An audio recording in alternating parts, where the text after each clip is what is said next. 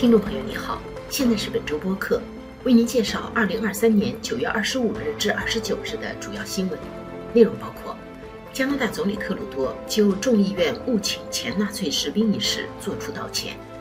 加拿大生育率下降，而人口增长创一九五七年以来最高纪录；纽芬兰省长向原住民寄宿学校受害者作出道歉；国际人权团体为一传媒创始人黎智英的获释发声。法官下达禁止令，萨斯卡特温省暂时不能实行关于学生改名权利的政策。加里警方联手摧毁跨境贩毒网。下面请听详细内容。加拿大总理特鲁多星期三九月二十七日下午表示，就上周五众议院误请前纳粹士兵红卡并向他致意一事，他代表全体议员向所有受到此事伤害的人，向乌克兰总统及乌克兰代表团。做出毫无保留的道歉。九十八岁的红卡是乌克兰移民，受邀前来旁听乌克兰总统泽连斯基的演讲。众议院议长罗塔在发言中把他作为二战老兵介绍给大家，称他是加拿大和乌克兰的英雄。但是事后他被发现曾参加纳粹军队。负责邀请旁听嘉宾的罗塔已经道歉并引咎辞职，但是反对党强烈要求特鲁多亲自道歉。魁北克党团领袖布朗谢说：“特鲁多作为一国总理，有责任向所有受到此事伤害的人，尤其是向此事最大的受害者乌克兰总统泽连斯基表示歉意。”保守党领袖普瓦列夫尔认为，安全情报部门和其他相关部门在乌克兰总统发表演讲这样重大的事件前没有查核嘉宾身份，后果又如此严重，特鲁多因此负有不可推卸的责任。他要求特鲁多以个人名义作出道歉，而不是代表全体议员。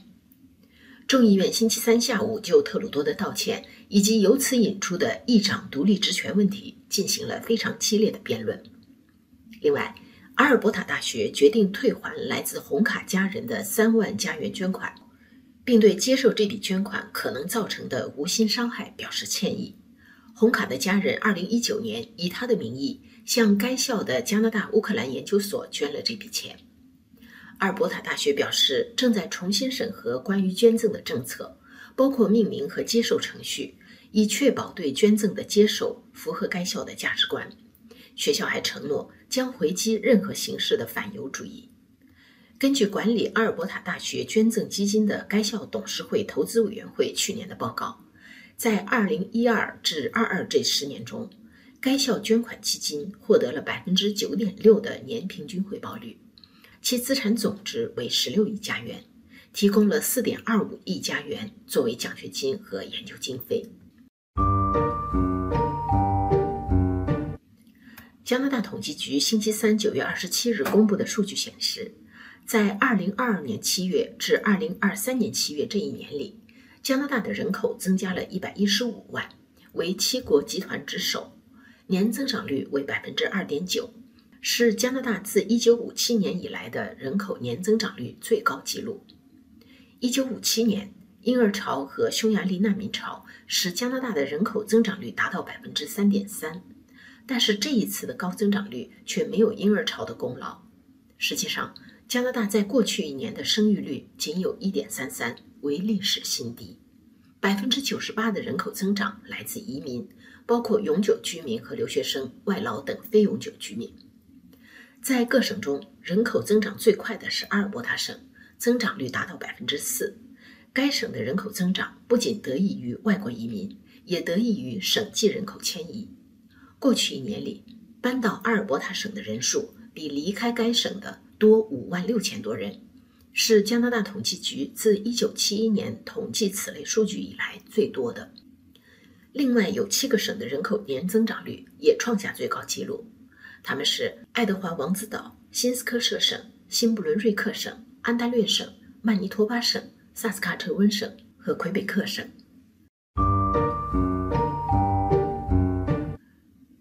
星期六九月三十日是加拿大的真相与和解日。星期五在纽芬兰省拉布拉多地区南岸小镇卡特莱特，省长弗里代表全省。向曾被送进寄宿学校的当地因纽特人、他们的家人以及整个社区作出道歉。弗里说：“努纳图卡武特地区的因纽特人在寄宿学校所受到的对待是纽芬兰省历史上悲惨的一页。我们在此做出庄严的承诺：历史不会被忘记，并且绝不能重演。他表示，道歉也许并不能消解伤痛，但是他希望通过来到这里，并以最大的诚意表达他的歉意，能够有助于受害者走出过去。卡特莱特是努纳图卡武特地区最大的定居点。星期五到场的还有纽芬兰省原住民事务部长邓普斯特和努纳图卡武特社区委员会主席拉塞尔。向因纽特人道歉是前任省长博尔在2017年做出的承诺。弗里表示，今后还将向该省其他族裔或部落的原住民分别作出道歉。星期二，九月二十六日，一传媒创始人黎智英被关押满一千天。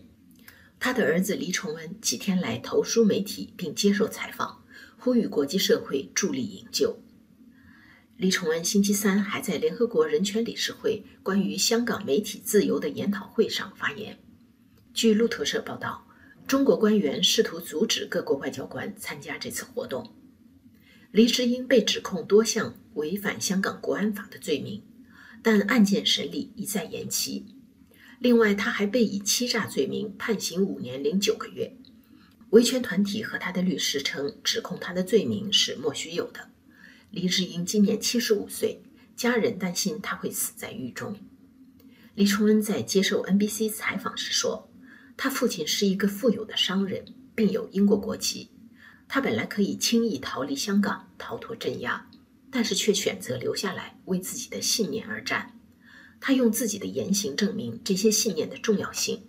证明有人愿意为他们付出什么样的代价。他因此成为中国政府的眼中钉。保护记者委员会和大赦国际等组织本周给英国首相苏纳克写信，呼吁英国政府履行保护本国公民的义务，采取行动帮助李智英。和所有因从事自己本职工作而被捕的香港记者获释，无国界记者等六十多个团体也联名给美国总统拜登写信，呼吁他采取措施向香港特区政府施压。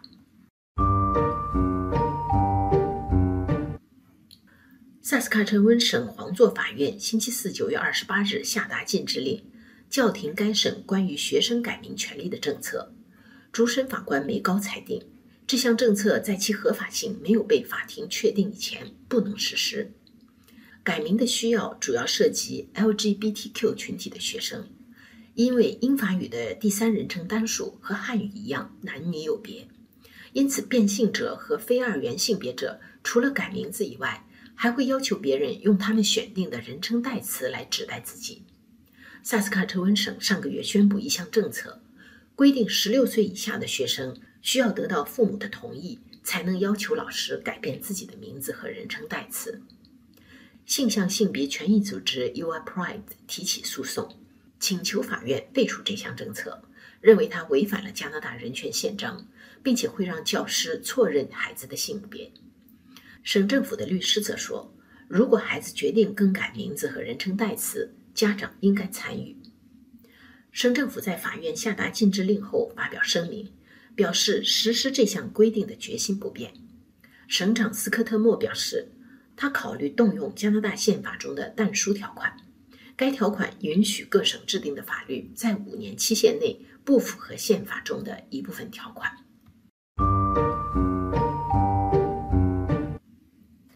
加拿大皇家骑警新斯科舍省分局和美国布法罗市警方在经过一年零四个月的调查之后。破获了一个在新斯科舍省和美国活动的跨境贩毒网络，